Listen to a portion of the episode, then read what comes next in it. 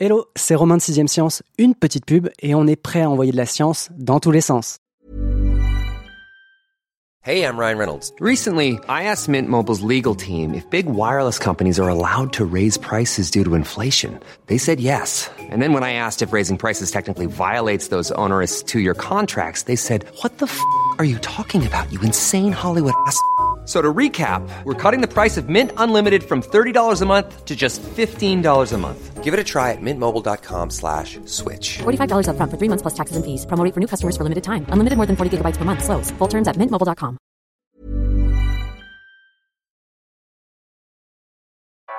Vous écoutez Sixième Science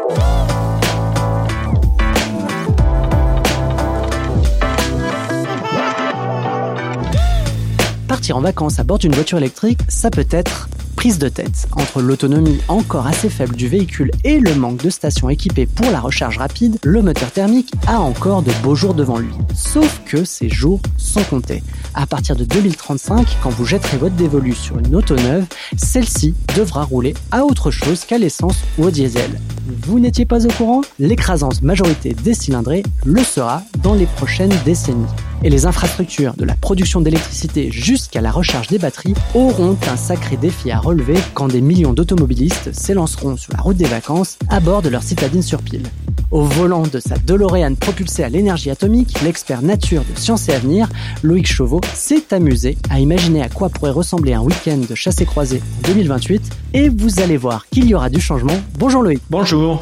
On commence avec euh, une actu et elle est plutôt costaude puisque le Parlement européen l'a voté le 8 juin dernier et ça a été validé par les ministres des 27 États membres de l'Union européenne euh, très récemment. En 2035, les constructeurs ne pourront plus vendre de véhicules à essence sur le continent c'est quand même une mesure choc. Est-ce qu'elle te paraît réalisable, Loïc? Alors, euh, c'est pas à moi d'en juger. Ce qui est sûr et certain, c'est que le Parlement européen, la Commission européenne et les 27 chefs d'État, pas les ministres de l'environnement, les 27 chefs d'État ont approuvé la mesure. Donc celle-ci, elle va se réaliser en 2035. Les constructeurs ne devront plus mettre que des véhicules électriques sur le marché. Je dis bien électriques, c'est-à-dire que les hybrides aussi seront interdits. Donc, euh, ben voilà, il n'y a plus qu'à, et c'est aux constructeurs maintenant d'agir. Ouais, ça nous nous laisse 13 ans devant nous. Est-ce que tu peux faire peut-être un petit topo sur les chiffres actuels de vente de l'électrique? Actuellement, sur à peu près entre 35 et 40 millions de voitures individuelles qui roulent en France, il y en a un peu moins d'un million qui sont électriques. Mais cependant, la transition, elle a vraiment commencé.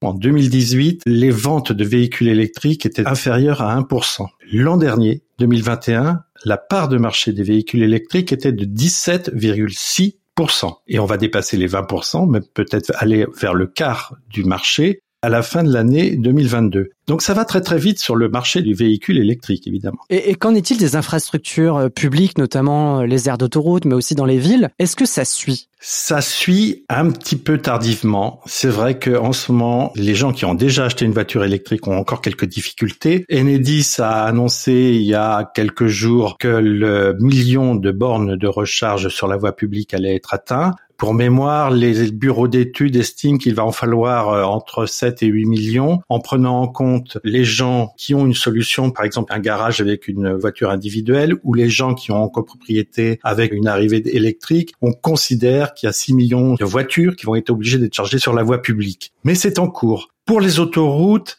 Vinci, euh, Sanef, etc., tous les grands gestionnaires de réseau sont en retard, mais ils ont lancé les appels d'offres et a priori, ce qu'ils annoncent, c'est qu'à la fin de l'année 2022, toutes les aires d'autoroute auront deux, trois, quatre stations de recharge. c'est plutôt positif en soi. Dans son édition du 1er juin, Charlie Hebdo parle de la voiture électrique comme de la dernière arnaque avant l'apocalypse, avec des véhicules que l'État français présente comme propres, alors que leur production génère plus de gaz à effet de serre et prélève davantage de ressources rares que produire l'équivalent en thermique. Y a-t-il des avancées sur ce point, et notamment sur la production de nouvelles batteries qui n'iraient pas piocher, on va dire, dans les métaux rares, pour que justement euh, la voiture euh, électrique soit vraiment propre, en quelque sorte? Alors, Charlie Hebdo a raison.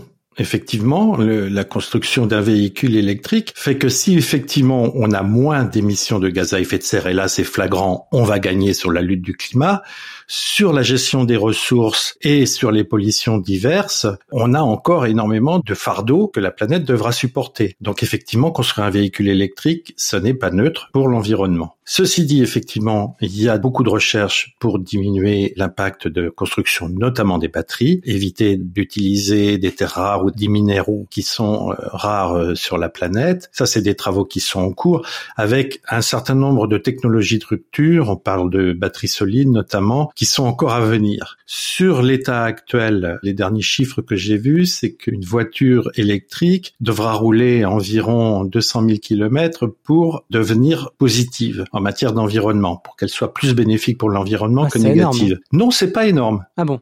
Ah non, pas du tout. On parle d'une voiture électrique. On parle plus d'un véhicule thermique fragile parce qu'il a des soupapes, des vilebrequins, des, une chambre de combustion et que ça, effectivement, c'est très usant. Le moteur électrique, il est tout simple. C'est celui de votre aspirateur. Et donc, euh, l'entretien est beaucoup moindre et la longévité est beaucoup plus importante. Ok, effectivement, je voyais pas du tout ça comme ça parce que oui, pour avoir Bah, possédé moi-même euh, une voiture à partir de 120, 130 000 km, on commence à se dire que euh, va falloir peut-être passer à autre chose, quoi.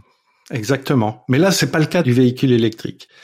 Euh, Ceci dit, c'est sur les schémas actuels. Il y aura des progrès. Puis le deuxième point sur lequel il faut peut-être insister aussi, et sur lequel moi je rejoins aussi Charlie Hebdo, c'est sur l'usage. Hmm. On a aujourd'hui un usage complètement incontrôlé et complètement euh, imbécile de la voiture. En général, on la prend pour faire deux kilomètres pour aller faire des courses, euh, on l'utilise à tort et à travers.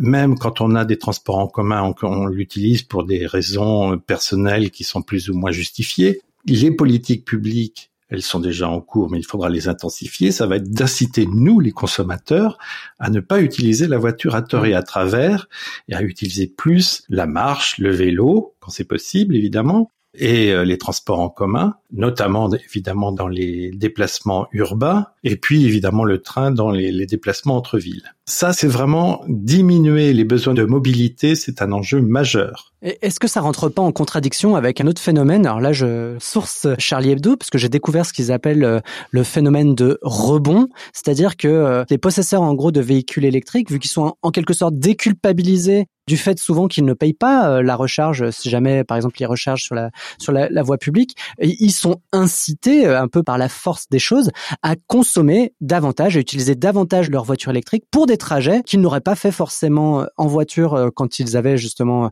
un véhicule thermique. Donc c'est-à-dire que finalement quand tu as une voiture électrique, tu vas peut-être l'utiliser davantage que euh, tu ne le faisais avant et donc polluer, consommer davantage. Oui, c'est un problème d'éducation.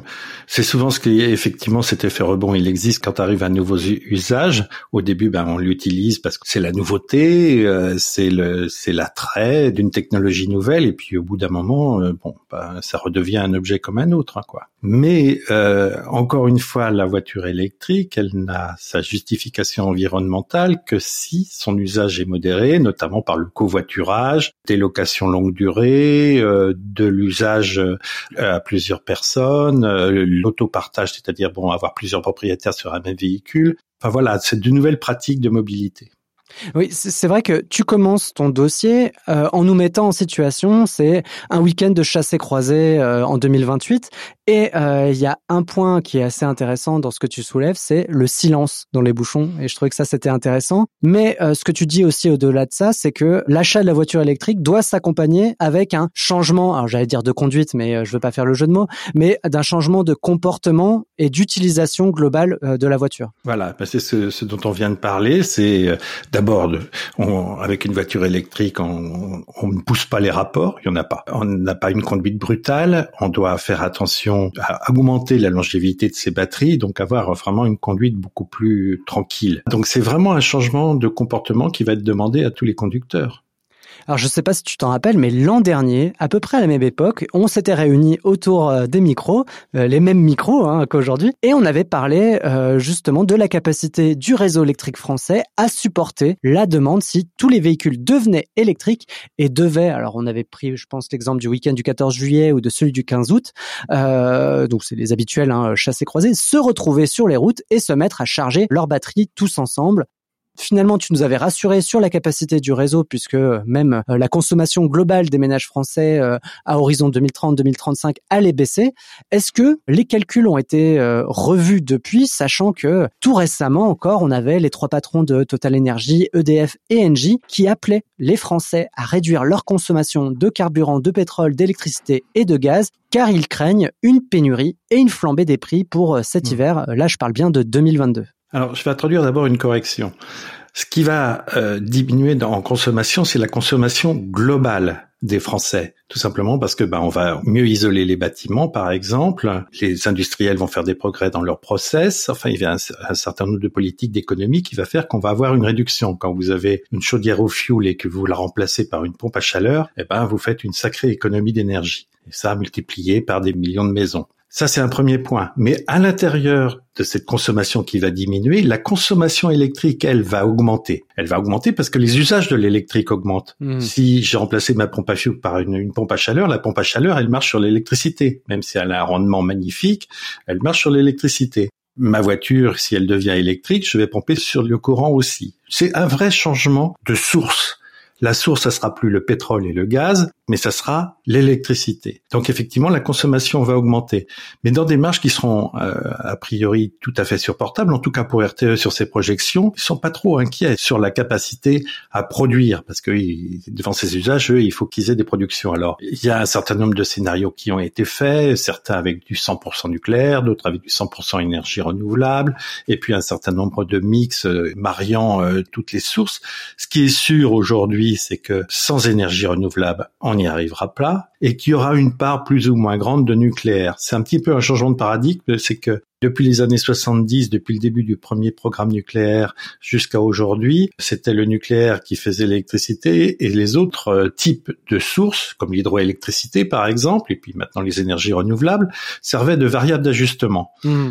Ben là, ça va être le contraire. Les énergies renouvelables vont faire la majorité de la production d'électricité et c'est le nucléaire qui deviendra une variable d'ajustement. Et qu'en est-il euh, à l'hiver 2035 Alors là, je te demande un petit peu de, regarder euh, dans ta boule hein, euh, pour nous dire, bon, est-ce que quand on va se chauffer, mais aussi se mettre sur la route pour passer Noël en famille, est-ce que à ces moments-là, en gros de, tension hein, assez conséquent, mm. le réseau sera de taille? Si j'en crois RTE et, Enedis et leurs travaux, eux n'ont absolument pas de soucis là-dessus. Hmm. Le réseau sera capable de supporter en 2035 le départ des gens euh, en vacances en même temps que le chauffage, même pendant une vague de froid. D'après leurs calculs, c'est moins de 10 TWh qui seront nécessaires, alors que actuellement, les pointes d'hivernal en sont oscillent entre 80 et 90 TWh. Donc, on a une grande marge de manœuvre à cette époque-là parce qu'on aura investi évidemment dans, dans la production.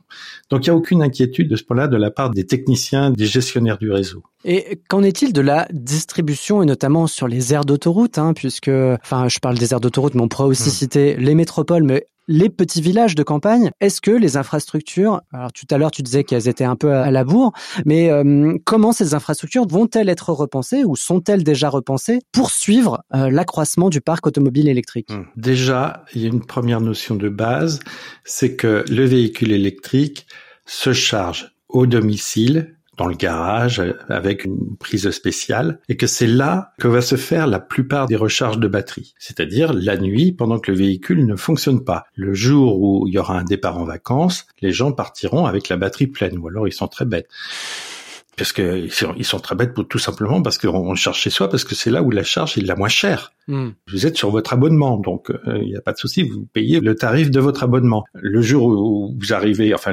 si vous avez fait 300 km, vous arrivez à la recharge de l'autoroute, ça coûtera bien bien plus cher pas vous donner de tarif, mais ça coûtera bien bien plus cher parce que ce sont des charges rapides, donc avec de la puissance apportée, et donc forcément un tarif bien plus élevé. En plus, ça sera hors abonnement. Donc le Enedis a fait ses calculs. Il y a, 415 aires d'autoroute en France. Ils ont vérifié la fréquentation, combien de voitures s'arrêtaient pour faire le plein aujourd'hui à la pompe sur ces aires d'autoroute, quelle était la fréquentation sur les départs de vacances? Et sur ces bases-là, ils ont pu calculer combien de bornes de recharge il faudrait. Pour certaines au maximum où ils ont été, il y aura des aires qui vont aller jusqu'à 120 aires de recharge. Ce qu'il faut peut-être imaginer, c'est que quand vous êtes aujourd'hui avec une voiture thermique et que vous arrivez à la pompe, vous allez à un endroit fixe avec un certain nombre de pompes parce que c'est là qu'il y a dessous le stockage. C'est là où il y a la citerne. Vous êtes obligé d'aller à la citerne. Tandis que quand vous êtes sur de l'électrique, il y a une hélice qui vient et puis qui tire des fils. Et donc, il tire des fils électriques, comme pour les villes, comme pour aller mettre les, fils électriques dans la campagne. Il tire des fils. C'est tout bête. Et donc, ben voilà, il y aura 120 places de parking. Eh au lieu que ce soit une aire de stationnement pour aller boire un café à l'autoroute, ben, ça sera une aire où il y aura une borne et où on pourra brancher sa voiture. Et il y aura plus de station euh, centrale avec la citerne dessous. On parle de combien de temps pour recharger une batterie? Alors bon, ça dépendra du nombre de batteries que vous avez et ça dépend aussi de la borne de recharge que vous utilisez parce qu'elles sont des puissances variables. Ça va aller de mémoire hein, de 10 kW à 350 kW, c'est-à-dire qu'avec 10 kW vous chargez une petite euh, citadine qui a peu de besoin en 20 minutes et euh, une borne de 350 kW vous mettez le même temps mais pour euh, charger une voiture de haut de gamme qui a des besoins énergétiques beaucoup plus puissants. Et qu'est-ce qui est prévu pour justement le, réseau, on va dire rural il y a eu une, un bureau d'études qui a justement porté l'accent là-dessus en disant qu'il fallait éviter qu'il y ait des zones blanches, et ça c'est une collection de pouvoirs publics vis-à-vis des zones rurales, c'est-à-dire des zones blanches, c'est-à-dire des régions où il n'y ait pas de bornes de recharge euh, publiques. Et ça, il va falloir être très attentif à ça, sachant quand même que dans le rural, euh, la plupart du temps, les gens ont un garage, euh, enfin il y y a beaucoup plus d'espace, quoi, et que donc les recharges à domicile sont beaucoup plus faciles. Mais il va falloir être très attentif à ce qu'il n'y ait pas de zone blanche comme pour le téléphone mobile, par exemple. J'ai cru voir que d'autres pistes sont explorées pour réduire l'impact environnemental des vacanciers français, et notamment la piste de l'interopérabilité entre le train et euh, des véhicules, des flottes de véhicules électriques en libre service qui nous attendraient à la sortie de la gare. Moi, je trouve ça particulièrement intéressant. Est-ce que tu sais de quel côté cette réflexion a été amorcée et euh, où elle en est aujourd'hui?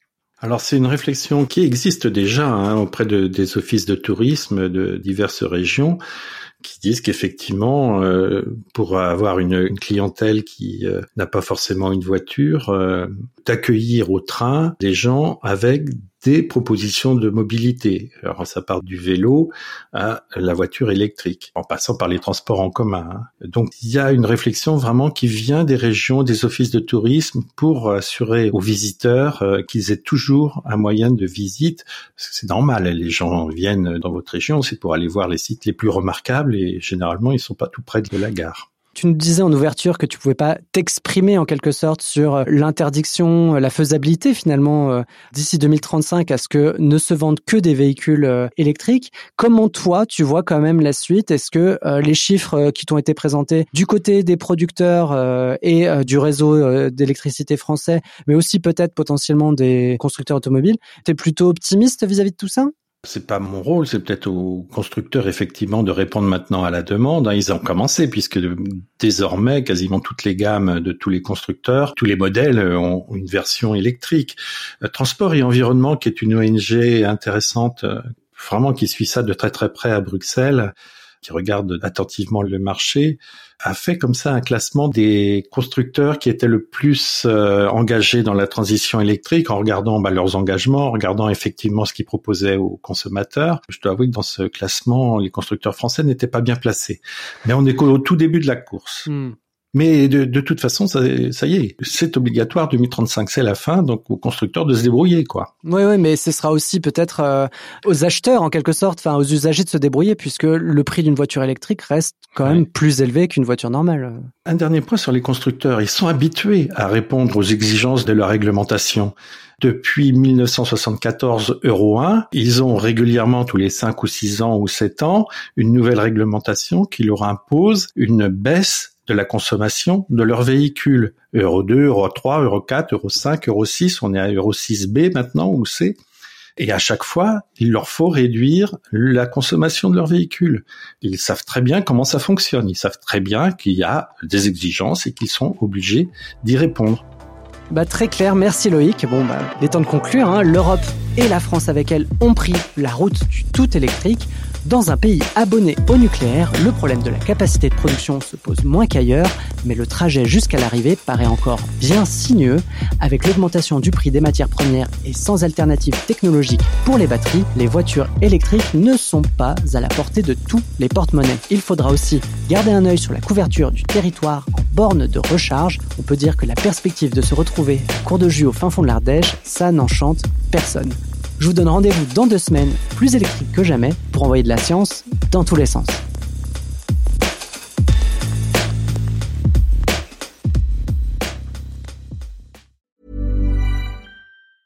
Hey, it's Paige DeSorbo from Giggly Squad. High quality fashion without the price tag. Say hello to Quince.